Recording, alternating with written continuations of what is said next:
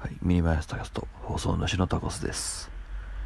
今回は終わりの見えない会議ほど恐ろしいものはないなという話をします。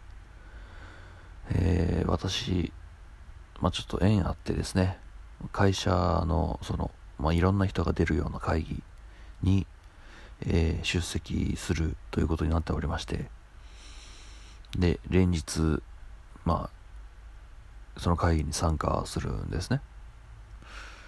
で、まあ、その会議というのがですね、えー、まあ、なんだ、普通の定時以降にやることになってるんです。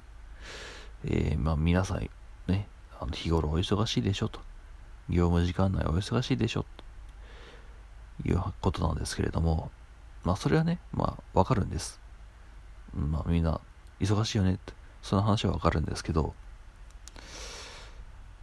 じゃあその業務時間以外その業務時間終わった後は暇なのかっつったらそうじゃないじゃないですか。うん。まあやることはあるわけですよね。仕事以外に。うん。でも会議っていうのは終わらないんですね。あれ本当何なんですかね。僕が思うに多分会議の方向性というかその何のための会議なのかっていうのが多分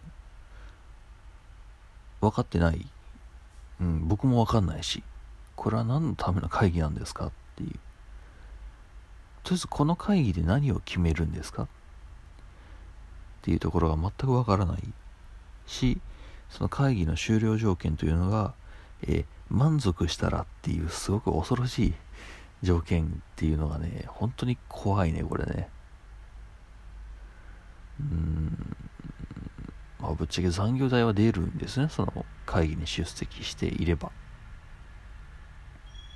何もしなくても。まあその会議に参加するだけで座ってるだけでお金がもらえる。よしって言うんだったら言う言うんだったらそれでいいんだけどさ。